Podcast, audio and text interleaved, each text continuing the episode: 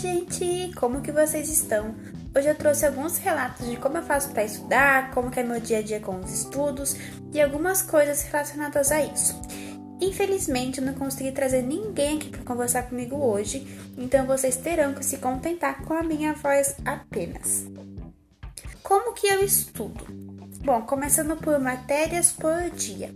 Eu tenho quatro matérias por dia para assistir, cada aula tem 20 questões.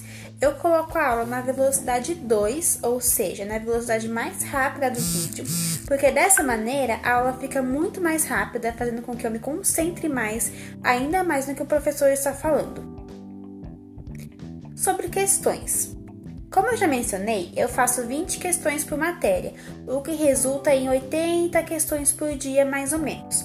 Eu ainda faço algumas aulas de monitorias, que são revisões de conteúdos da matéria anterior baseada em exercícios. Então, eu tenho quatro monitorias por dia também. Então dá em torno de mais 40 questões, às vezes bem menos. Então fica entre 80 a 120 questões por dia que eu faço ao todo. Uh, por que, que eu acho que exercícios é o melhor meio de revisar o conteúdo? Eu considero exercício como o melhor meio de estudar, de fazer revisões porque no dia da sua prova vai ser questões que vão ser cobrados e não é, mapa mental, apesar de eu achar uma, uma técnica de estudo muito boa, mas não tanto quanto as questões. E eu acho que é um jeito ótimo de treinar para vestibulares e prova por meio de questões. Outro tópico que eu queria falar aqui é sobre rendimento. Eu anoto todos os meus resultados, ou seja, a quantidade de acertos que eu tive em cada lista de exercícios. No final do dia, eu vejo quanto que eu rendi naquelas matérias. Para mim e para o meu curso, eu não posso ficar abaixo de 75% de rendimento, mas isso varia de objetivo para objetivo. Se você quer algum curso mais concorrido ou menos concorrido, aí varia. Por que, que é muito importante ter um, um momento de lazer?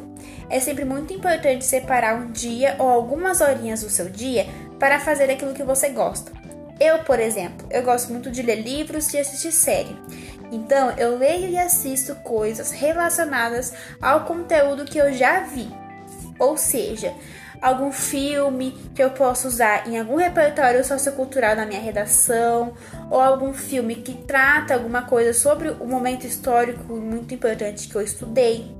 Inclusive, eu quero muito comprar um livro que tem, é uma coleção de livros, na verdade, né? Que chama 1808. É um, um dos livros da coleção. Que esse livro vai tratar sobre o momento em que uh, a família real portuguesa chegou aqui no Brasil.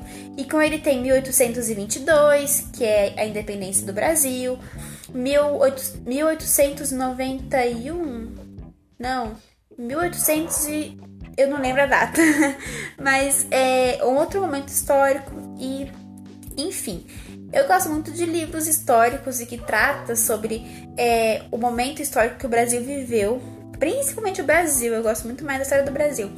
Então eu vou ler esses livros para tirar deles alguma coisa que eu possa relacionar com o conteúdo, assim eu tornar os meus estudos ativos, fazer com que eu realmente entre nos estudos e não fique só lendo texto, estudando por PDF, apesar de ser é, a realidade de muitas pessoas, né, não ter acesso é, a um bom material de estudo, eu ainda acho que quem tem realmente tem que aproveitar muitas coisas boas que a internet pode dar pra gente e usar elas como uh, muitas cruzadinhas tem na internet para você revisar o conteúdo também.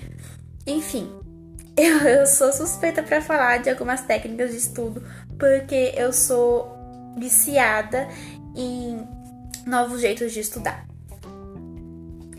tem um pouquinho aqui do que, que eu uso no meu dia a dia, algumas é, técnicas, como eu faço para estudar no meu dia a dia, e eu espero que vocês tenham gostado. Talvez eu tô gostando desse negócio de fazer podcast. Talvez eu fale um pouco mais sobre é, a faculdade que eu quero, ou alguma matéria específica que eu possa explicar também. para me ajudar a entender um pouquinho também. Enfim, é isso. Um beijo, espero que vocês tenham gostado.